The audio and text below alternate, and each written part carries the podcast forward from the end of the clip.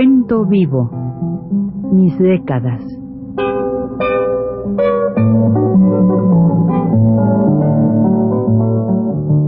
Juan de la Cabada, mediante esta serie de programas radiofónicos, narra los momentos más intensos de su existencia como escritor, trotamundos, militante de la condición humana, todo lo cual es ya patrimonio de nuestra mejor literatura.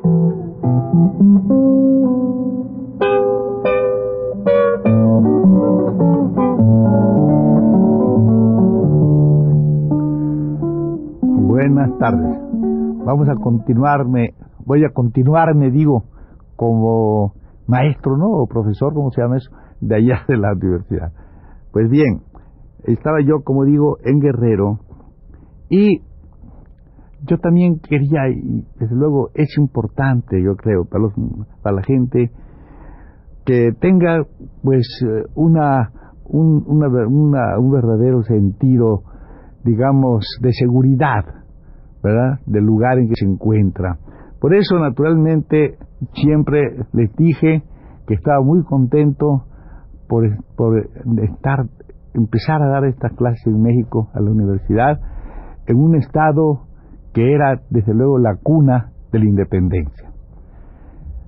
La cuna de la independencia y como es natural por los fenómenos estos que hay dentro de dentro de la idea de la, de la independencia o de la nacionalidad, etcétera, pues tenía que llegar a este sitio donde en realidad esta independencia se ve a veces muy muy, digamos, un poquito, digamos, un poquito defraudada, porque en realidad quienes disfrutan de esa independencia o de esa, eh, o de esa patria, digamos, siempre eran por lo lógico que fuera así los tipos extranjeros en el país. Yo, yo siempre les decía, ustedes recuerden que patria es patrimonio. ¿Qué patria tenemos nosotros? Si el patrimonio lo disfrutan los extranjeros todos, ¿verdad? Y ustedes son gentes muy patriotas, apátridas en su propia tierra porque no tienen el patrimonio, no tienen, su, tienen a su país. En general, esos muchachos son de la clase media, son pocos los que son de, de vamos, eh, ricos, eh, algunos ahí, pero clase media, ¿no? Clase media y generalmente pobre y, y, bastante entendible en su sentido nacional. Esos muchachos sí, pues sí tenían una... El guerrense tiene ese orgullo, es una cosa muy muy buena de, del, en el trabajo de ellos. Y claro, si siempre procuré que ellos tuvieran esta, este sentido de no, no dejarse, desde luego, sorprender por, por, por toda esta cosa feísima que es el turismo, que es toda esta, esta cosa malsana, ¿no? Por fortuna yo estaba en Chilpancingo, que es un lugar donde pasa la gente y cuando yo los encuentro me dicen, ¿qué lugar tan feo? Y no es cierto.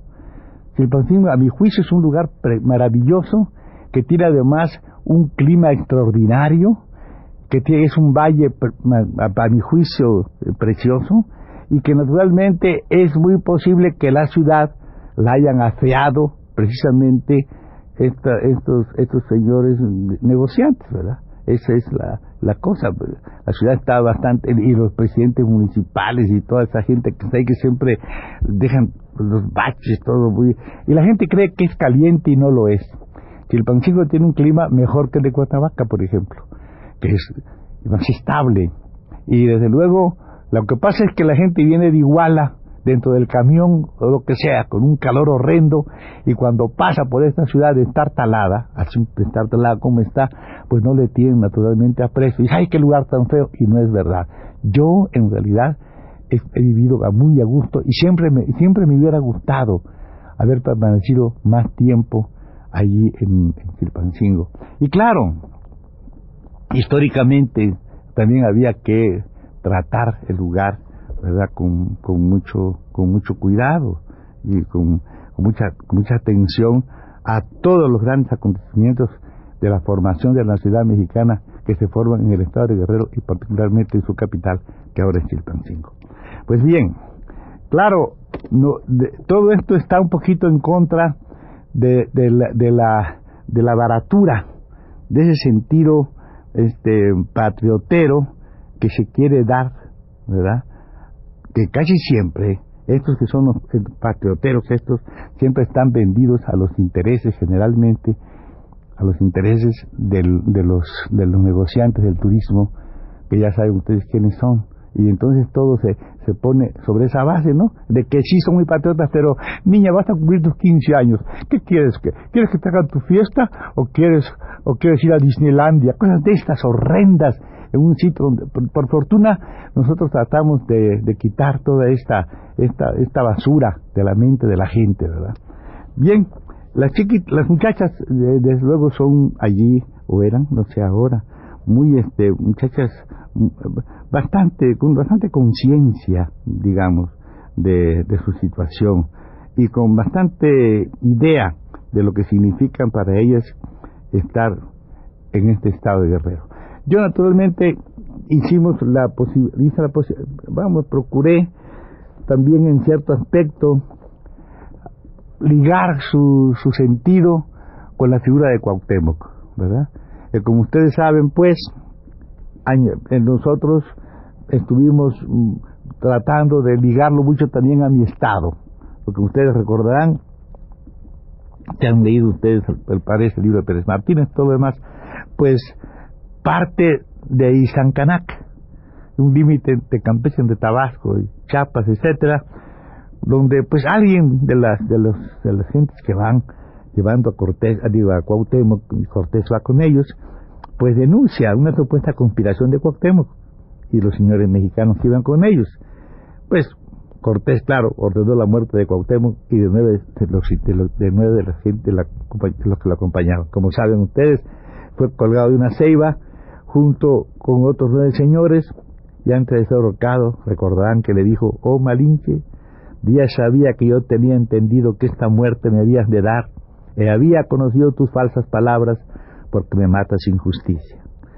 Bueno, todo esto, la muerte de Cuauhtémoc, como ustedes saben, pues, sucedió el martes de carnaval, el 28 de febrero de 1525, a la una de la mañana, cuando, todos los soldados dormían.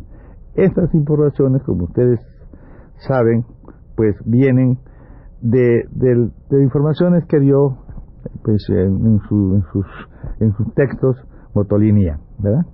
Poco más tarde, pues, a iniciativa de Motolinía también, fue sepultado Cuauhtémoc el 27 de diciembre de 1529 y sus restos han, sido descubiertos el 29 de septiembre de 1949.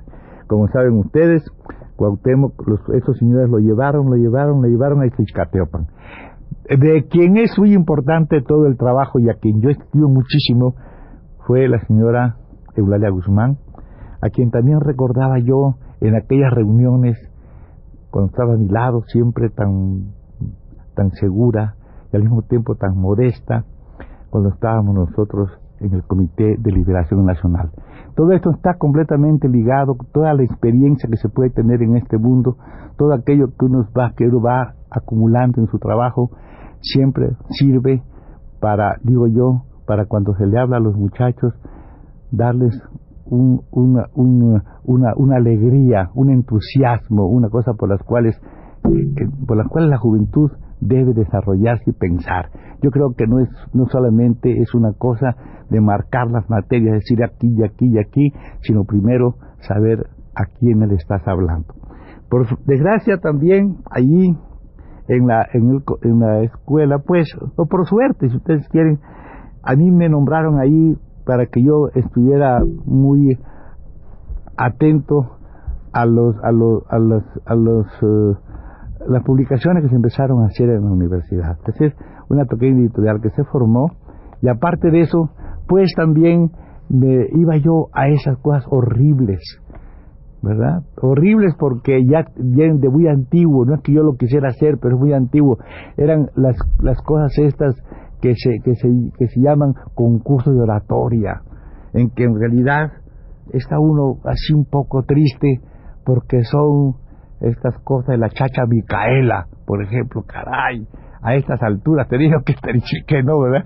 Y otra vez, pues el brindis del bohemio, esta cosa se acostumbraban a hacer también allí en, los concursos estos, en las cosas culturales.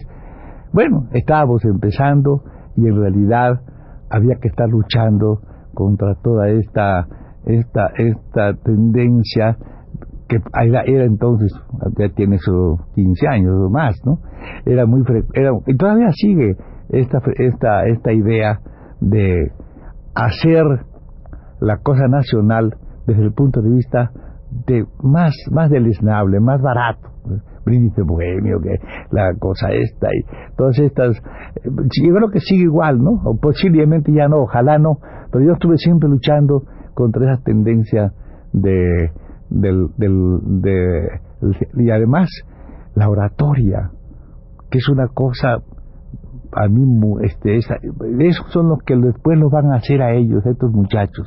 Yo conozco algunos, son hasta amigos míos, andan en la política, son políticos muy importantes, no vayan ustedes a creer, y son los que llevan esta palabra tan, tan barata, tan banal, tan llena de resonancia, ¿verdad?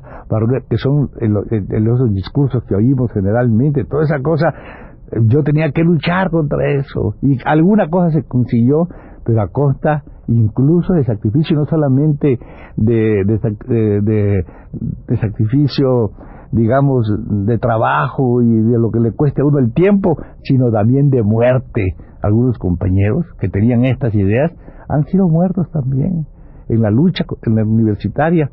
Después lo veremos cómo cayeron algunos, incluso de mis alumnos.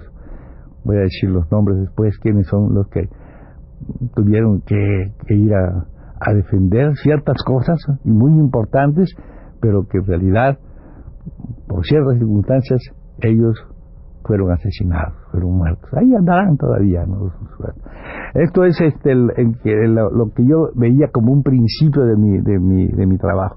Por otra parte, sí había este, satisfacciones, claro. Hicimos un, una, llegamos a hacer una especie que se llamaba allí, este, mm, la, una cosa de idiomas, ¿no? Bueno, pues en este, en este sitio se juntaron gente muy interesantes que empezaron a trabajar en Medina, en el inglés, este muchacho Vivas, es de origen francés, es francés, es eh, francés español, pero de argelino era muy buen muchacho, aquí está en México, daba la, de ruso, Juan Capiz, bueno, tuvimos ahí este laboratorio este, de lenguas, muy interesante, cosas que se hicieron que en realidad sí servían, sí servían, vamos, servían para, para, y desde luego el español, que tratábamos nosotros de no hacer una cosa mecánica, sino algo en realidad de, que la lingüística fuera un estudio más profundo, más, más interesante y muy adecuado al sitio en que nos encontrábamos. Por otro lado, quisimos em, empezar a hacer allí el, trabajo que se hizo fue procurar, pues, se dice, por ejemplo, en, la literatura, quisimos publicar algo, ¿no? Y quisimos hacer una cosa de Juan Ruiz Alarcón, que el material todavía lo tengo yo, por muchas circunstancias no se, no se acabó de editar. Como ustedes saben, en España se creyó, y mucho tiempo, de que Alarcón había, Juan Ruiz Alarcón había nacido en Tasco. Después se dice que nació en la Ciudad de México. La cosa es que todavía en Tasco le llaman Tasco de Alarcón, Tasco de Alarcón, porque allí parece que su familia vivía y él, pues en España, la, su, la, antología que hicieron de sus 27 comedias, un libro grande, muy importante, de la Real Academia, pues lo sitúa en Tasco. Y queríamos hacer eso. Después queríamos hacer nosotros este, la, la, la literatura, este, la reforma y la literatura en Guerrero tratando de tener el personaje principal que, se, que sería Ignacio Altamirano. Bueno, vamos a dejar esto ahora y vamos a, a ver ya cómo se va desarrollando este trabajo, qué va pasando. Ojalá con bastante vivencia podamos este, salir del paso para ver este periodo de mi vida. Hasta la próxima.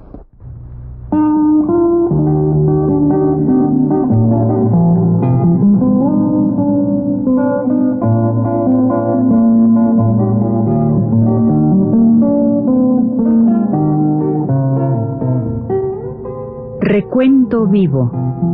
Mis décadas.